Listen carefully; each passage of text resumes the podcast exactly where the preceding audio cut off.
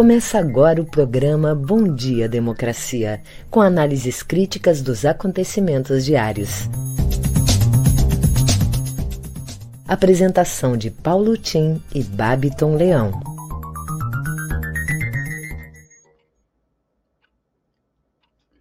Bom dia, democracia. Bom dia, democratas de todos os quadrantes do Brasil Bom dia, internautas que nos seguem. Bom dia, colegas de trabalho. Bom dia, nosso presidente Lúcio Vieira, presidente da Durgs, nosso convidado que estará hoje conosco. Hoje, 8 horas da manhã, estamos abrindo o nosso programa Bom Dia Democracia. Hoje é dia 17 de agosto, uma terça-feira. O mês em que tudo dói. E talvez doa muito doravante para as meninas e mulheres do Afeganistão. Não obstante, a grande vitória do Talibã, um grupo político de fundamentação religiosa e nacional, sobre o grande império. Lamentavelmente, o Ocidente também registra enorme discriminação histórica às mulheres, incontável número delas queimadas nas fogueiras da Inquisição e ainda hoje submetidas à violência do machismo e segregações do mercado de trabalho. Que o que ocorre lá no Afeganistão, pela mão do Talibã, contribua para abrirmos nossos olhos aqui para o que passa no nosso próprio quintal. Bem, como fazemos diariamente, estamos abrindo o nosso Bom Dia Democracia, uma parceria do Comitê em Defesa da Democracia com o jornal Brasil de Fato, Rede Soberania, com apoio da Central Única dos Trabalhadores Rio Grande do Sul e a Durgues Sindical. Bom Dia Democracia é um contraponto, uma abertura à grande mídia corporativa na defesa da informação transparente como um direito dos brasileiros no sendeiro da democratização da mídia, como fazem todos os países democráticos. Bem, aqui chamo atenção para a nossa playlist musical que acompanha toda a nossa programação, que é uma realização de Guilherme Xavier Sobrinho. Da meia-noite temos muito jazz, na Estação Democracia. E, pela manhã, fica aquele convite, sempre aqui feito, aos conterrâneos, né, para que tomemos um chimarrão ouvindo música de raiz e a música nativa do Rio Grande do Sul, numa homenagem a Noel Guarani. Esse repertório da manhã, organizado pelo músico Celso Jardim, nosso amigo aqui de Torres. Chama atenção uma nota que distribuída pela Associação pela Fraternidade Brasil-Portugal, que passo a ler pela importância que doa Portugal no nosso relacionamento cultural, histórico, literário. E passo a ler. Nota de repúdio da Associação pela Fraternidade Portugal-Brasil. Viemos, através dessa, manifestar inteiro repúdio ao episódio ocorrido dia 2 de agosto em Brasília, durante recepção e almoço no Palácio do Planalto, recebido pelo senhor Jair Messias Bolsonaro, o excelentíssimo presidente de Portugal, Marcelo Rebelo de Souza e sua comitiva. Com piadas de cunho sexual à mesa, referências jocosas ao povo português, e comentários muito distantes do que se espera do estadista, o senhor Bolsonaro destilou com desenvoltura um repertório de asneiras e grosserias que constrangeu o seleto grupo de autoridades internacionais. Ao tempo em que o Brasil segue em crise sanitária, sendo o país do mundo que mata pela Covid, cada vez mais isolado econômica e diplomaticamente, um pedido de desculpas é o mínimo que podemos aguardar. Subscreve a direção da Associação de Amizade Brasil-Portugal, desse 7 de agosto passado. Achei importante ler essa nota. Bom, eu sou Paulo Tim e registro que todo aquilo que nós aqui falamos está no meu Facebook, com os respectivos links de referência, podem ser lá verificados, aqueles que desejam também ler um pouco mais sobre essas matérias, no Facebook. E eu conto nesse programa com a colaboração do radialista Babiton Leão, a quem eu passo agora a palavra para que ele nos fale, nos diga as manchetes do dia. Bom dia, Babiton. Bom dia, democracia. Bom dia, Paulo Tim. E bom dia para toda a nossa audiência. Trago agora algumas das principais manchetes do dia. No G1, o Brasil registrou 363 mortes por Covid-19 nas últimas 24 horas, totalizando 569.581 óbitos desde o início da pandemia. PGR abre apuração preliminar sobre ataques de Bolsonaro às urnas. TSE bloqueia verba de redes sociais a canais com fake news sobre eleições. Justiça Federal no, no, Distrito Federal rejeita queixa-crime de Augusto Aras contra professor Conrado Hubner. Moraes arquiva procedimento contra Daniel Silveira por desacato no IML. Na CNN Brasil, Lula critica militares e diz que só conversará com Forças Armadas se for eleito. Manifestação dos governadores é para proteger STF, diz Flávio Dino. Espero que o Senado cumpra seu papel, rechaçando o ataque à liberdade, diz Eduardo Leite. Jamais vimos um presidente pedir impeachment de ministros do STF, diz professor de Direito da Fundação Getúlio Vargas, Oscar Vilhena. No Estadão, sob pressão, Braga Neto é aconselhado a adotar tom moderado em sessão na Câmara. Ministério da Saúde admite necessidade de terceira dose e governos se mobilizam por reforço.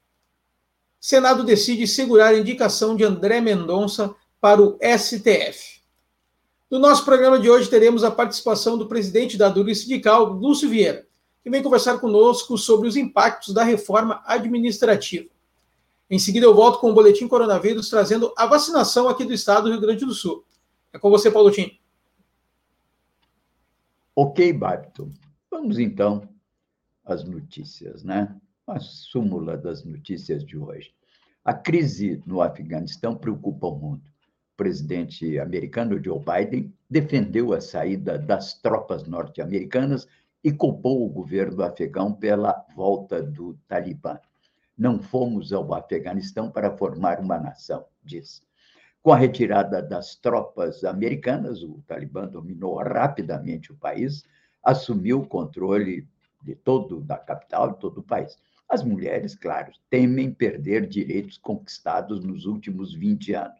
Para Biden, cabe aos afegãos agora lutar para impedir retrocessos.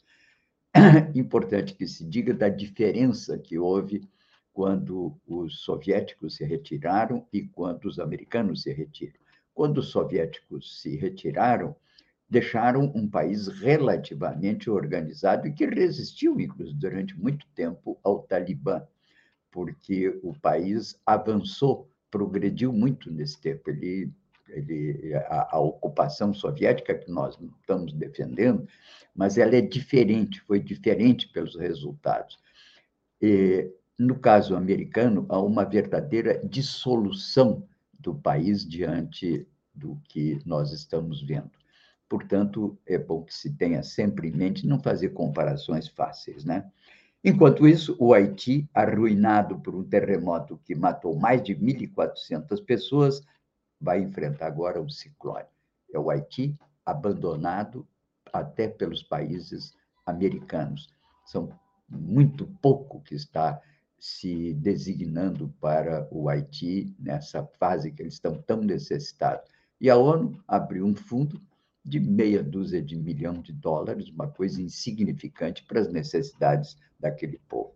No Brasil, a CPI houve hoje aquele auditor do CPI, o Figueiredo, que teria produzido um relatório usado por Bolsonaro para questionar o número de mortes do Covid. Diz ele que o documento foi adulterado no Palácio e não tinha também o timbre, que isso tudo foi feito no Palácio do Planalto. Bem, aqui no país, a preocupação com a inflação cresce e preocupa. Já a ideia de que possamos fechar esse ano com 10%. Não tem gatilho salarial, não tem nenhuma garantia de manutenção do poder de compra das famílias. A massa salarial se restringe e o impacto sobre a economia se reflete naturalmente na recessão que estamos vivendo. Sem mercado consumidor, não há estímulo de investimentos pelos empresários para que haja uma retomada do desenvolvimento. E para responder a isso, o Banco Central aumenta a taxa de juros e promete aumentar mais ainda desse próximo mês. Um ponto percentual que aumentou o mês passado significa um aumento de 60 bilhões na conta de juros, porque é, a dívida na ordem do valor do PIB, na ordem de 7 trilhões de reais, imaginem o que não significa aumentar a cada mês um ponto percentual. Isso aí é mais ou menos dois salários família é, do ano que são comidos por esse é, aumento na taxa de juros. E agora diz o governo que quer tirar o que são direitos dos precatórios, que não são precatórios, são pessoas, famílias, empresários, pessoas, pessoas, entende? cidadãos brasileiros que levaram 10, 20, 30 anos aguardando uma decisão judicial e agora, numa penada também, o nosso Paulo Guedes resolve usar os precatórios, que são direitos indiscutíveis, entende, de pessoas, para pagar o auxílio, que é o Auxílio Brasil, Bolsa Brasil, que é um programa eleitoral para o presidente da República. Lamentável. Isso está trazendo preocupações no mercado financeiro, porque é considerado um furo no teto de gastos e, além do que, aumenta o risco fiscal, segundo eles. Sem dúvida, né? Esse é o quadro, o cenário que estamos vivendo. Mas, enfim, em depoimento, esse Alexandre Figueiredo, Costa e Silva, que nome, hein? Esse é, jovem, então, estará hoje se explicando perante a CPI. Aquele encontro que seria um confronto né, entre Onyx e o Miranda, Luiz Miranda, que é o deputado, foi suspenso. Chegou à conclusão, a comissão, que isso aí seria mais um teatro e que o governo aproveitaria para tentar assacar contra a própria CPI. Concluímos, enfim, que não traria nenhuma contribuição real concreta para a CPI a dita cariação dos dois. Temos versões distintas de um outro, em relação à chamada invoice, que é o recibo né, daquela tentativa de vender 400 milhões de doses com aquela contribuição dita de comissionamento de um dólar por cada dose. Seriam 400 milhões de dólares para os bolsos, não é, de quem estava negociando isso. Bem, essas são resumo das principais notícias que enfrentamos desse dia. E vamos passar agora para ver as boletim coronavírus aí em Porto Alegre, Rio Grande do Sul. O BAP, então é contigo. Vamos lá, Paulotinho, trazendo hoje no nosso boletim coronavírus o acompanhamento vacinal do estado do Rio Grande do Sul, monitoramento da imunização Covid-19, que é disponibilizado pela Secretaria Estadual de Saúde e foi atualizado hoje logo cedo, às 6 horas e 17 minutos. No Rio Grande do Sul, o total de vacinados é de 10.370.942. Testes com a primeira dose, 6.899.000. mil, segunda dose, 3.177.000. mil, e dose única, 294.570. Foram aplicados 91% das uh, doses recebidas, que foram de 11.994.000 mil doses recebidas, já foram aplicados 91 doses. Mas, claro, né, a gente tem que saber o que, que foi primeira e o que, que foi segunda, como é que está essa situação no Estado. A, popula a população residente no Rio Grande do Sul já está com 63,2% vacinada, mas somente com a primeira dose. Então é um número considerável, mas ainda não está com a vacinação completa. E o esquema vacinal completo, e o número chega a 30,5% da população residente em todo o estado. Então, esses são os números do nosso boletim coronavírus. Em seguida das notícias locais, eu quero trazer a informação de que o pessoal não tem comparecido para a segunda dose, por isso que a gente também tem esse agravante na população residente com a, o esquema vacinal completo tão baixo. Em seguida, eu volto então com as notícias locais. É com você, Paulo Tim. Há uma preocupação com essa variante Delta. Tudo indica que ela está ocupando um espaço muito grande. O Rio de Janeiro, que já estava marcando muitos festejos a partir de setembro, com abertura total em novembro, voltou atrás e há uma cautela, porque não há um controle absoluto da doença até agora. O número de pessoas que estão vacinadas com a segunda dose ou com aquela vacina de dose única no Brasil ainda é pequeno. Mesmo somados que já tiveram a doença, nós ainda não chegamos nos 50%. Nós temos que ter pelo menos 70% da população brasileira vacinada e relativamente imunizada para que possamos fazer essas albejadas aberturas. A área técnica dos imunologistas, os médicos epidemiologistas, todos estão chamando a atenção de que nós estamos relaxando. Enquanto isso, notícias não contam que os idosos voltam a ser maioria dos mortos por Covid no Brasil. 51% dos mortos de julho tinham 60 ou mais. Enquanto isso, a vacinação de jovens e queda do efeito imunizante podem ser causas de, desse processo. Mas, enfim, é, destacamos que todo cuidado é pouco, é evitar aglomerações, uso de máscara, o álcool gel. Nós ainda estamos vivendo uma situação difícil em todo o mundo e em todo o país. Lá na Alemanha, agora o governo resolveu cobrar pelos testes, porque o teste é caro e há toda uma discussão sobre isso. Na França, há resistências à implantação do chamado passaporte da vacina. Tem tem-se a ideia em alguns segmentos da sociedade francesa que isso pode causar discriminação. Bem, são questões que vamos ter que enfrentar. E, sobretudo, o grande problema que agora vamos ter que ter uma atenção especial, que são os sequelados, são as pessoas que tiveram uma doença, perderam o emprego, perderam eventualmente alguma capacidade de trabalho e tem a questão de mais de 100 mil órfãos no Brasil que estão a exigir um programa especial para que eles sejam amparados pelo Estado, já que foi o Estado um dos responsáveis pela não vacinação em tempo hábil. Bem, tudo isso aponta, claro, para a necessidade que todos aqueles que tiveram vítimas de Covid, ou eles próprios foram vítimas porque perderam alguma capacidade de trabalho, emprego, procurem um advogado e busquem a sua indenização. Enquanto isso, notícias que apontavam para uma possível paralisação de caminhoneiros, com grande eh, manifestação de apoio ao presidente Bolsonaro em 7 de setembro, parece que vão murchando. Circulou pela internet uma convocação do músico regionalista, o Sérgio Reis, fazendo um apelo para que o país parasse.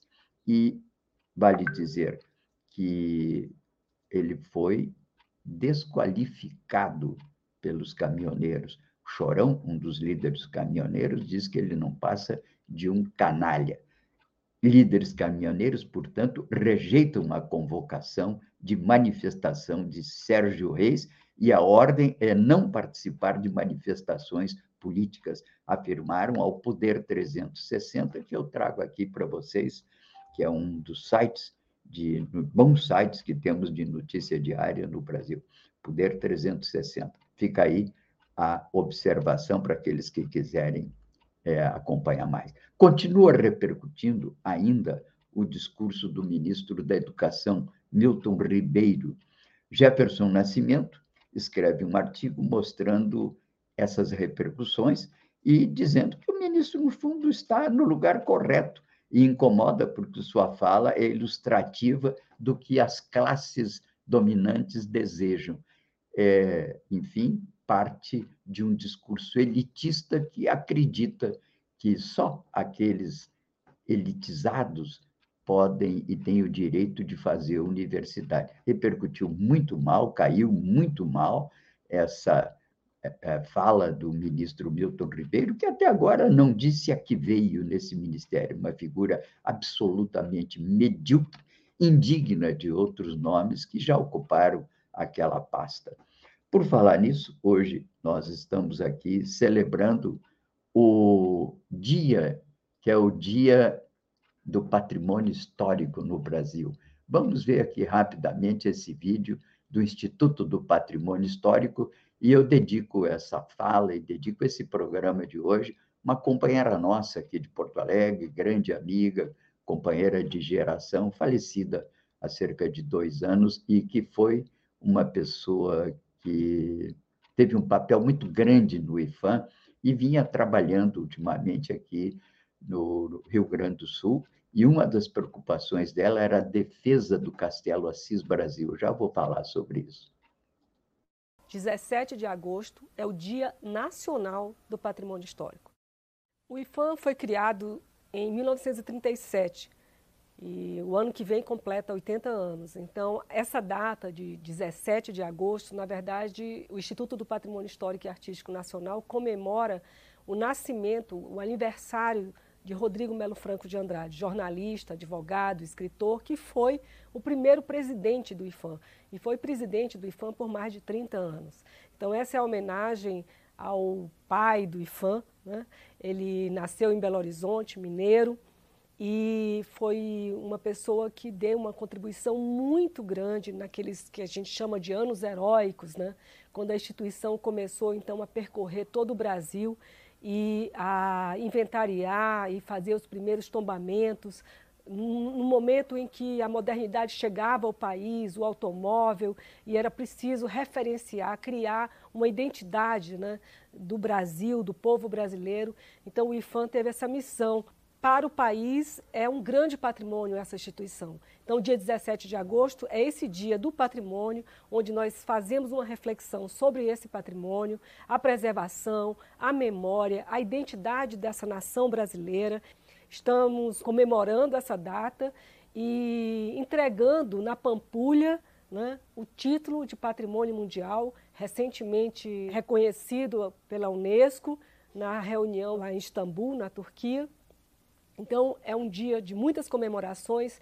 Todas as superintendências do IFAM, nos 27 estados brasileiros, estarão fazendo atividades comemorando o Dia do Patrimônio, assim como a sociedade, porque reconhece esse papel preponderante dessa instituição ao longo desses 80 anos na preservação do patrimônio cultural brasileiro. Vamos, em seguida, tratar mais porque acho que é da maior importância, sobretudo, depois vou ler aqui um manifesto de uma série de instituições, entidades de defesa do patrimônio, paisagistas, arquitetos, urbanistas, que é um manifesto que diz que o MEC não pode ser vendido. Pois não é que o Paulo Guedes resolveu vender o prédio do MEC do Rio de Janeiro, que é um dos monumentos à arquitetura brasileira. Já vou falar sobre isso. Mas vamos ver as notícias locais aí com Babton. Vamos lá, Paulotinho, trazendo aqui as notícias locais do Matinal. Instituto Oliveira Silveira vai disponibilizar acervo do poeta ao público. No ano estadual da Perdão, no ano estadual da Consciência Negra do Rio Grande do Sul, Porto Alegre ganha o Instituto Oliveira Silveira, que vai preservar todo o acervo do poeta. Um dos fundadores do grupo Palmares Oliveira também é idealizador do 20 de novembro, data criada em contraponto ao 13 de maio. Foi aqui, na capital gaúcha, que nasceu o Dia da Consciência Negra, em 1971, no Clube Marcílio Dias, um dos clubes sociais negros mais populares da cidade na época. Doze anos após a morte do poeta, e no mês em que ele completaria 80 anos, a filha Nayara Silveira anunciou a criação do Instituto Oliveira Silveira, com a participação de amigos e a promessa de que, em breve, mais pessoas poderão se associar à nova entidade. Prefeitura apresenta programa de revitalização do centro. A Prefeitura projeta mudanças significativas no centro de Porto Alegre, tais como a liberação para a construção de estruturas como passarelas e esplanadas entre edifícios da Avenida Mauá e a área do Cais Mauá, sobre os trilhos do Transurb. Esse conjunto de ideias integra o programa de opa, perdão, reabilitação do centro histórico, que foi apresentado ontem pelo prefeito Sebastião Melo. Entre outros pontos, projeta-se incentivos a quem for empreender ao longo dos três primeiros anos de construção na área, junto às avenidas Mauá, Júlio de Castilhos e Voluntários da Pátria. Há também a promessa de maior liberdade para o uso de edifícios da região, com as garagens comerciais podendo virar prédios residenciais, por exemplo. Rio Grande do Sul tem 285 mil pessoas com registro da segunda dose em atraso. O estado atingiu a marca de 285.136 pessoas sem o registro da segunda dose contra a Covid-19 no período estipulado no Sistema de Informações do Plano Nacional de Imunizações. A contabilidade da população sem o esquema vacinal completo é de responsabilidade dos municípios, mas, segundo os dados da Secretaria Estadual de Saúde computados até o início desta semana, o maior número de pessoas sem a última injeção é da AstraZeneca, 172.037. Em Porto Alegre, há relatos de problemas no cadastro de vacinação, com falta de registros de quem se vacinou em drive-thrus. Outra preocupação do governo e do estado são as variantes do coronavírus, e por isso a aplicação de uma terceira dose já está em discussão. Conforme o Conselho das Secretarias Municipais de Saúde do Rio Grande do Sul, a análise tem pertinência, mas depende do entendimento do Ministério da Saúde, já que estuda o assunto, segundo confirmou a Secretaria Extraordinária de Enfrentamento à Covid-19 da pasta, Rosana Leite de Mello. Em seguida, eu volto convidando a nossa audiência para o programa de hoje na Rede. É com você, Paulo Tim. Babton, volto ao assunto do dia que é o Dia do Patrimônio Histórico no Brasil. E eu mencionava que um conjunto de entidades e de profissionais estão indignados com a colocação à venda de um prédio do MEC, um dos mais eh, expressivos prédios da arquitetura moderna brasileira, além da qualidade das suas instalações. A íntegra do manifesto. O MEC não pode ser vendido, MEC Rio. O Palácio Gustavo Capanema, sede do antigo Ministério da Educação e Saúde Pública, está sob ameaça de privatização. Foi com assombro que a comunidade arquitetônica brasileira e internacional se deparou com a notícia de que o edifício, que é marco da arquitetura moderna, seria a, entre aspas, estrela de um feirão de imóveis. Em 1935, Lúcio Costa foi encarregado por Gustavo Capanema, ministro da Educação do governo Vargas, para elaborar um projeto com a colaboração de Niemeyer, Carlos Leão, Jorge Machado Moreira, Afonso Eduardo Redi, Hernani Vasconcelos e outros profissionais. A jovem equipe de arquitetos contou também com a consultoria do mestre da arquitetura moderna, Le Corbusier. O BEC como é popularmente conhecido, um prédio belíssimo no Rio de Janeiro, não pode ser vendido, porque é tombado pelo IFAM. O processo de tombamento, ele não permite essa venda.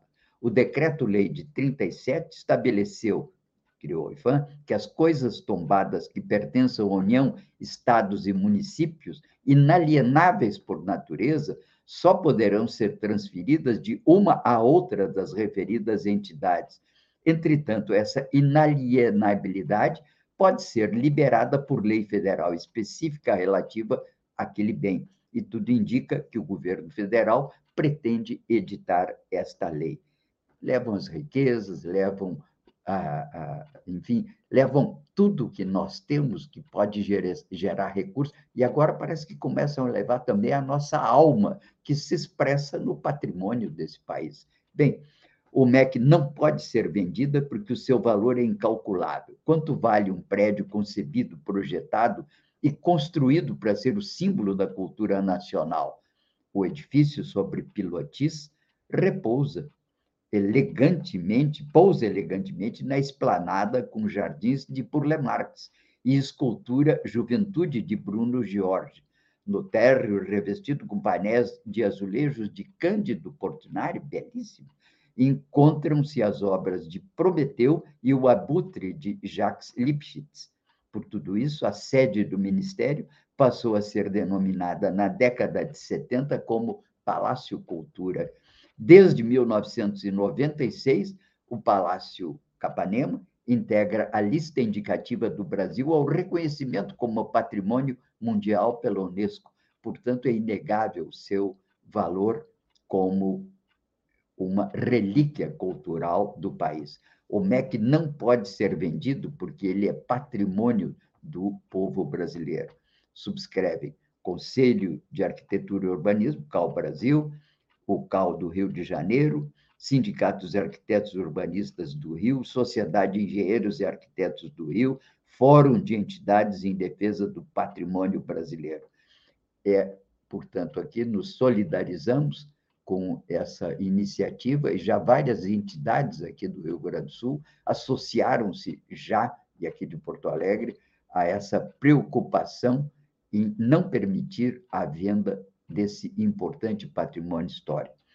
Volto agora ao assunto que me referia, da Briane Bica, uma arquiteta uh, muito conhecida nossa, falecida há dois anos, que trabalhava no IFAM. Em homenagem a ela, esse programa destaca uma das suas preocupações ultimamente, que era a preservação do Castelo de Pedras Altas, localizada, é, que pertenceu a, pertence ainda à família Cis Brasil, Cis Brasil foi um dos grandes líderes maragatos do Brasil, que liderou a Revolução de 1923-25, e foi em Pedras Altas que se assinou o tratado que fez a pacificação de Pedras Altas. Uma pacificação que não se estendeu a todo o território no mesmo momento e que persevera até hoje como, digamos, um marco da história do Rio Grande do Sul e teve repercussões nas formações políticas eh, subsequentes. Bem, o castelo de é um castelo e ele está não na terra dos castelos, mas aqui no Brasil, no interior do Pampa. É o, o ele fica na cidade na cidade de Pedras Altas hoje, no município que fica nas proximidades de Cacimbinhas, Cacimbinhas é o primeiro nome de Pinheiro Machado, cidade que fica mais ou menos a 100 quilômetros de Pelotas, para os rumos de Bagé. A partir de Pinheiro Machado, Cacimbinhas, você pega uma estrada de chão, 35 quilômetros, e chega ao Castelo de Pedras Altas. Bem, fica aqui, portanto, essa lembrança no dia do patrimônio histórico que devemos atentar nas nossas cidades para tudo aquilo que representa uma conquista cultural ancestral e, muitas vezes, ainda em condições de ser preservada por muitos séculos e passam a dar identidade da nossa vida cotidiana. Portanto, fica aqui o nosso registro, não é um assunto de caráter nacional. Todas as cidades têm elementos constitutivos do seu patrimônio e que devem ser preservados, deve haver uma luta constante pela preservação desse patrimônio. Bem, estamos aqui no programa Bom Dia Democracia, que é um programa feito em conexão com Rede Soberania e Jornal Brasil de Fato, com o apoio da CUT Rio Grande do Sul e da Adurgues Sindical. Hoje temos aqui como convidado o nosso presidente da Durgues, que é o Lúcio Vieira. Estamos na expectativa de que ele chegue, já está entrando. É uma satisfação recebê-lo, professor Lúcio Vieira, no nosso Bom Dia Democracia. E enquanto ele vai preparando aí a, o equipamento para poder entrar no ar, chamamos a atenção que ele vem falar aqui de um tema entre outros, de um tema da reforma administrativa.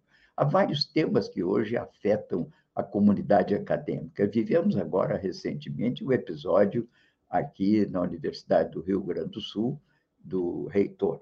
Já conversamos e falamos muito sobre isso. No plano nacional está andando essa história da reforma administrativa, que é uma desculpa, na verdade, sem qualquer impacto nas contas de governo. A elevação de um ponto na taxa de juros tem mais impacto do que essa reforma pretenderia fazer. E também temos aqui que uma coisa que envolve muitos funcionários públicos, envolve professores, servidores, que é a história do uso, né? agora desses precatórios para financiar o projeto eleitoral do Bolsonaro, financiando o Bolsa Brasil. Mas vamos agora. Bom dia, professor Lúcio Vieira. É uma satisfação recebê-lo no nosso Bom Dia Democracia. E o que, que o senhor nos traz hoje de avaliação da conjuntura nacional, das questões da universidade e de todo o universo acadêmico que estamos vivendo no Brasil, uma fuga de cérebros imensa consequência dessa deterioração das nossas instituições de pesquisa e também da reforma administrativa. Bom dia, professor. Bom dia, Paulo. É uma satisfação estar aqui conversando com vocês nesta manhã de um tema particularmente importante para nós, professores, né? mas sem dúvida nenhuma é um tema que interessa a toda a sociedade. É, inicialmente, é sempre importante a gente lembrar os 570 mil mortos que o Brasil já vem experimenta, experimenta até hoje por conta da, dessa pandemia. Muitas dessas mortes, certamente, talvez a maioria dessas mortes, poderiam ter sido evitadas se nós tivéssemos um governo efetivamente comprometido com a sociedade brasileira, comprometido com a vida, comprometido com a ciência. Tá? Mas, infelizmente, né, nós estamos vivendo um, um, momento sombrio no cenário nacional no que se refere às políticas públicas. Um governo negacionista, é um governo que despreza a sociedade, é um governo que despreza o serviço público. E é nesse quadro que nós temos, enquanto governo, né, ah, trabalha nessa, nessa direção que você está falando antes, né?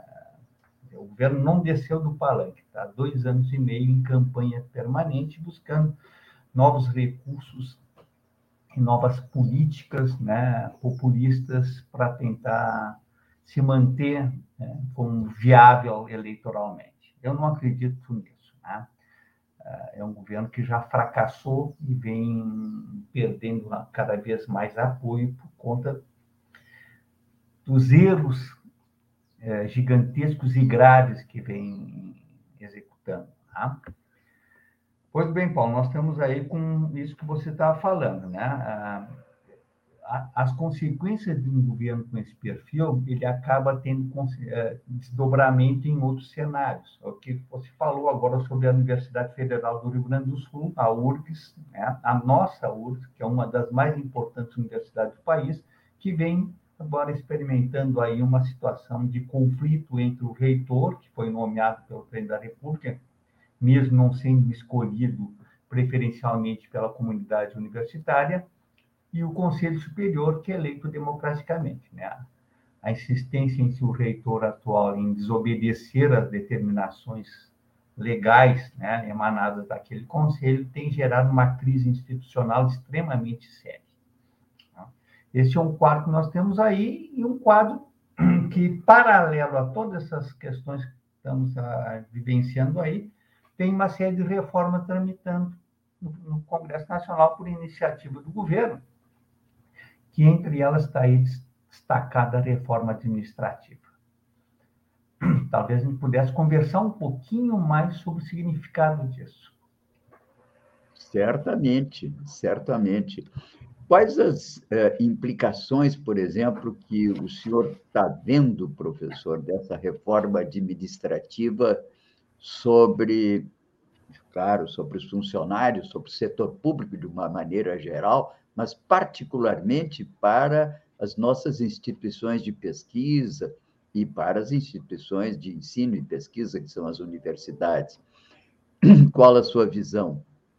Pois bem, uh, veja, veja aqui que, uh, primeiro, é sempre é importante perceber o que, que é esta reforma. Né? Embora o governo chame ela de reforma administrativa, nós já sabíamos que não se trata de uma reforma administrativa, ou a parte que reforma administrativamente o Estado brasileiro é secundário, né? é complementar a ideia central, que é uma reforma de Estado que está sendo proposta. Né? Lá na exposição de motivos que acompanha a proposta de emenda constitucional, já explicita, já nos primeiros parágrafos já explicita, trata-se de uma reforma de Estado.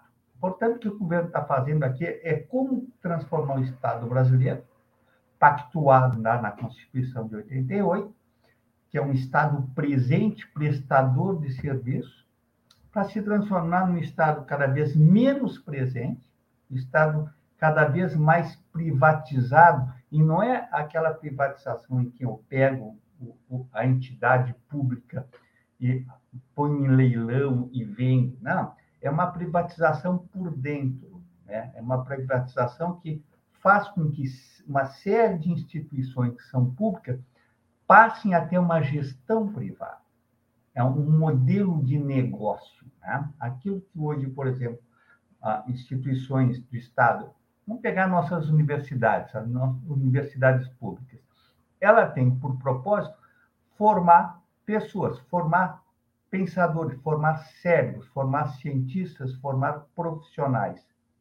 Ela não tem uma, uh, um objetivo de obter lucro, né? uma produtividade para obter lucro. Ela tem uma, um outro propósito de servir os interesses da sociedade. No entanto, embora a universidade brasileira ela seja fundamentalmente privada, já tenho chamado a atenção disso, 75% das matrículas de nível superior no Brasil são privados, mas são exatamente esses 25% remanescentes que são os públicos, que são os de melhor qualidade, com salvas exceções de algumas universidades privadas.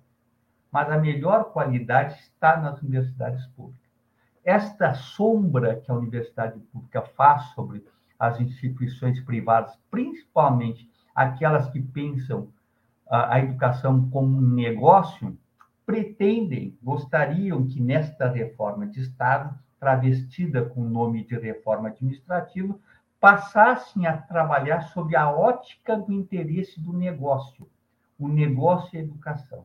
Isso não é novo no mundo problema é que colocaram no Ministério da Economia um sujeito que é o porta-voz dessa coisa, que é o senhor Paulo Guedes.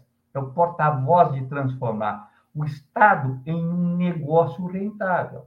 Então, isso é a cara da reforma que está sendo proposta aí, e por isso ela tem que ser denunciada, e por isso ela tem que ser rejeitada. Só para tu ter uma ideia, uh, Paulo, para os nossos ouvintes uh, terem uma ideia, o Brasil, quando comparado à OCDE, que é a organização que reúne os, os países mais uh, importantes do mundo, do ponto de vista econômico, ele, ele tem, se a gente pegar uh, uh, em relação ao número de trabalhadores, os servidores públicos representam alguma coisa em torno de 12%. Na OCDE, a média é 21%. Portanto, é falaciosa, é mentirosa a tese que nós temos muitos servidores públicos. O número de servidores públicos no Brasil talvez seja um dos menores do mundo. É mais ou menos 3%, 4% da população total do Brasil. Então, é falsa essas ideias de que o, o, o, o, governo, com a reforma administrativa proposta, vai economizar ou que exista privilégios a ser combatidos. Pois bem, onde é que está o diagnóstico do governo dizendo, ó, estão, estão aqui os privilégios, vamos atingi-los? Você não vai encontrar. Aliás, a reforma administrativa não pega o grande setor do judiciário, não pega os militares. Tá? Agora, veja, os dados do Diese são muito interessantes. 50, quase 54% dos servidores públicos ganham até quatro salários mínimos. Percebe? Onde é que está o privilégio disso? É, pensa lá, praticamente 40% do universo todo de servidores públicos são professores e pessoal da saúde. E que estão nos municípios, inclusive, né? que é onde os salários são menores e onde eles entregam o, o, o, serviço fundamental da população, que é o ensino básico, médio, e a saúde. Está aí o caso do Covid agora, grande esforço feito pelo SUS nesse processo, né? E é feito lá no município. Você bem lembrou isso, é lá no município. Aquele servidor público municipal. É isto que está tentando se transformar em negócio. Tá certo? Ah, ah, o Brasil, se a gente voltar aqui agora para discutir a questão que levantou da universidade, o impacto disso, a, a, a, o dinheiro, né, o investimento que o país faz em educação está muito, muito longe daquilo que é razoável no mundo. Razoável no mundo. Só para te dar alguns dados, né? No ensino fundamental, o Brasil gasta por aluno 3,7 milhões mil, desculpe, mil dólares.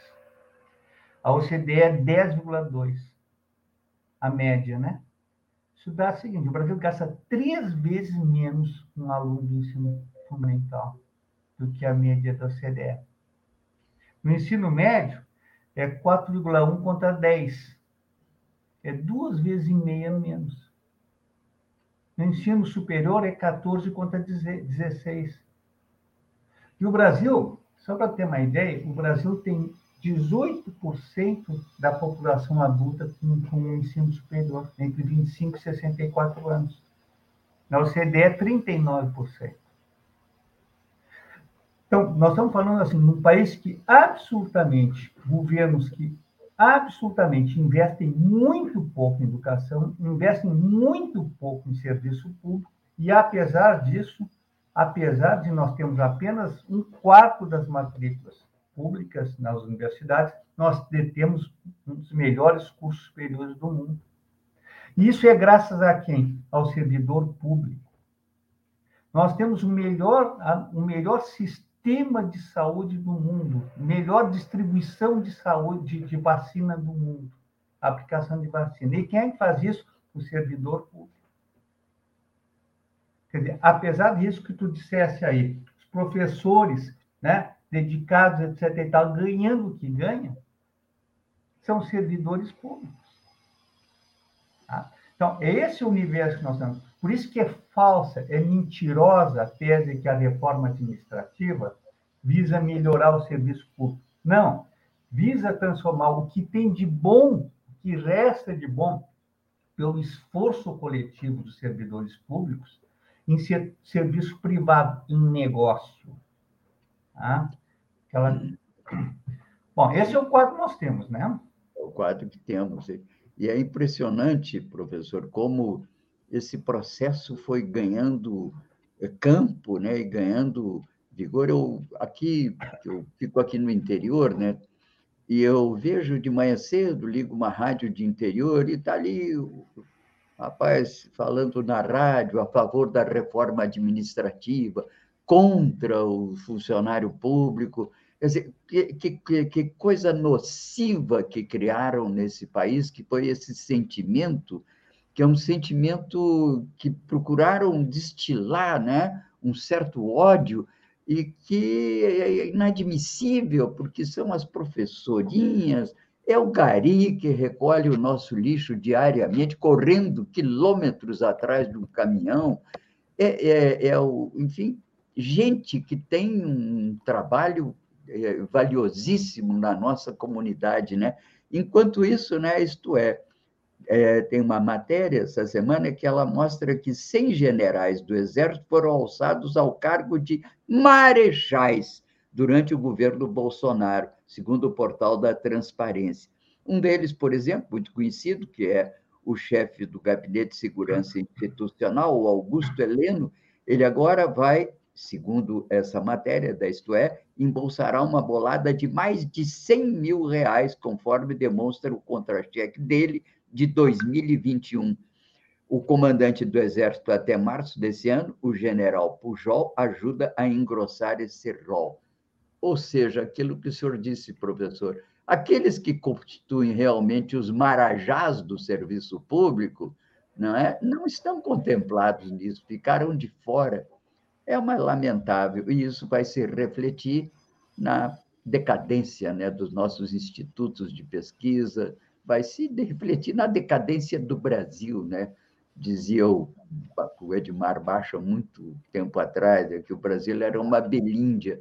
Na verdade, o Brasil vai virar uma grande Índia, que, aliás, a Índia já está passando do Brasil, porque eles superaram problemas da esfera tecnológica e econômica, tem ainda problemas do campo, mas, enfim, é uma tragédia o que estamos assistindo nesse país. Mas, quem sabe, conseguimos nos revigorar para encontrar uma saída, nem que seja né, através das eleições, já que o impeachment não está saindo, vamos nos revigorar para ver se encontramos. Não, não, vamos desistir do impeachment, viu?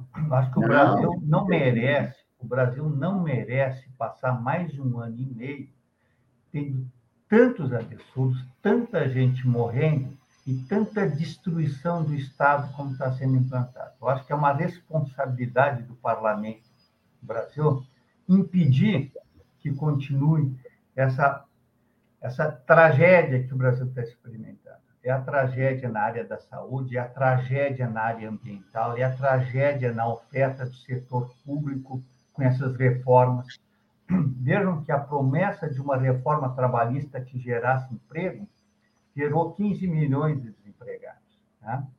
A reforma previdenciária, que prometia mundos e fundos, está gerando milhares de pessoas aposentadas de idade doente ganhando menos que salário mínimo. Então, as reformas propostas e anunciadas pelo governo são todas reformas contra o povo brasileiro contra a sociedade e que atende exclusivamente os interesses de mercado. Esse negócio né, que está sendo mantido pelo senhor Paulo Guedes, que esse cidadão, que é pilantra, que está a serviço do grande capital, que não está nem a serviço do capitalismo inteligente industrial brasileiro. Né? O que está sendo implantado no Brasil é o capitalismo atrasado, é o capitalismo que, que rouba do povo mais simples para fazer seu lucro. Né? E esse sujeito que está mantendo isso se chama-se Jair Messias Bolsonaro. Tá? E é isso que tu disseste, ele está comprando, ele está desmoralizando a instituição Forças Armadas, comprando maus profissionais das Forças Armadas, que são esses generais aí, tá? que estão mamando no Estado brasileiro, que estão se corrompendo nessa, nessa, nesse Estado brasileiro patrocinado pelo ex-presidente.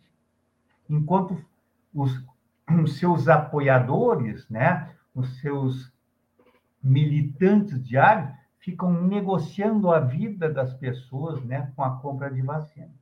Né?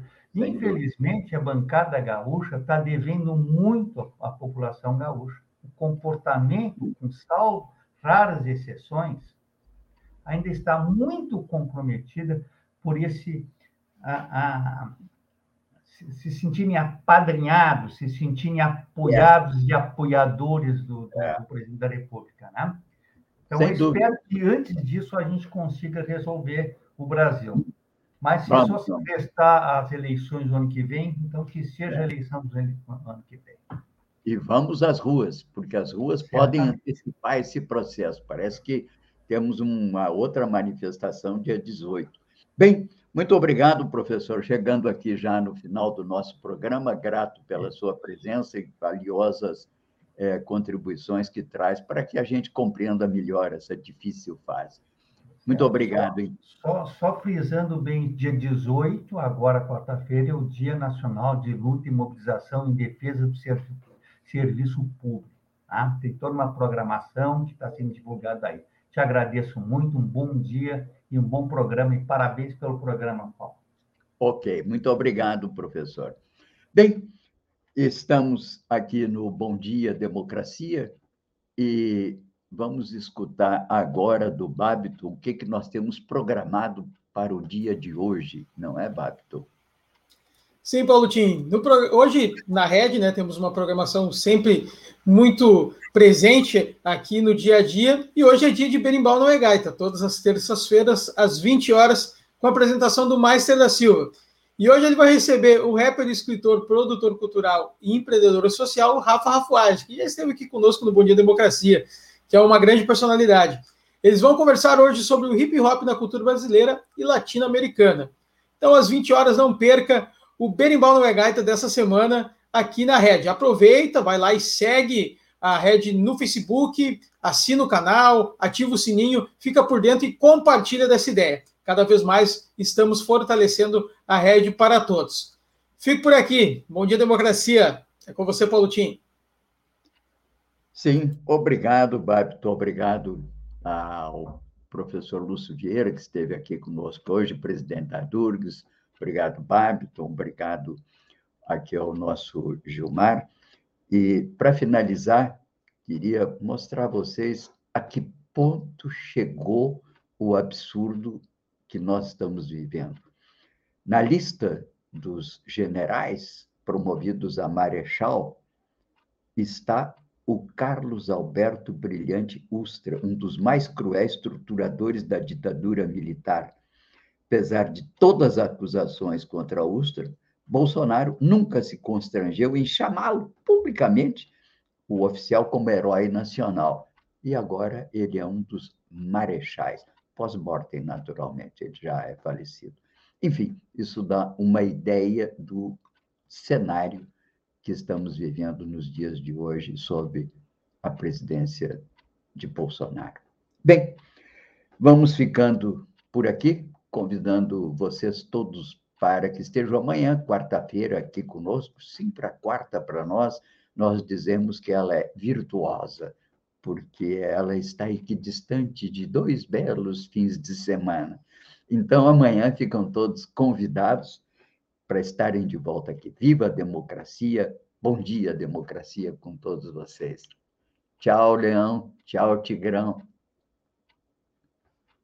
Atuando em todo o território nacional desde janeiro de 2021, o Portal da Vacina se tornou uma das principais referências no combate à Covid-19 e na luta pela vida. Um trabalho contínuo com campanhas publicitárias e divulgação de informações apuradas e atualizadas sobre a pandemia. Mas o sucesso do portal se deve à extensa rede apoiadora que participa ativamente na produção e principalmente no compartilhamento do nosso conteúdo. Hoje somos mais de 100 entidades, com representantes de toda a rede sindical, associações, institutos, movimentos sociais e empresas, unidas em prol da vida, das vacinas, contra a fome e as misérias advindas da pandemia do novo coronavírus. Quando tiver contato com algum conteúdo do Portal da Vacina, Saiba que ele é fruto de um trabalho sério, pesquisa e, mais do que tudo, dedicação de centenas de entidades, representando milhões de cidadãos brasileiros.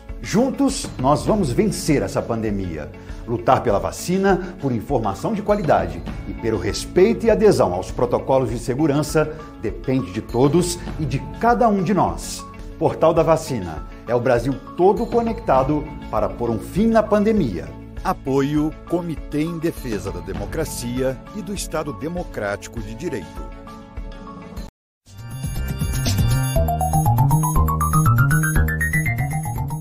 Este foi o programa Bom Dia Democracia. Nos encontramos amanhã às 8 horas.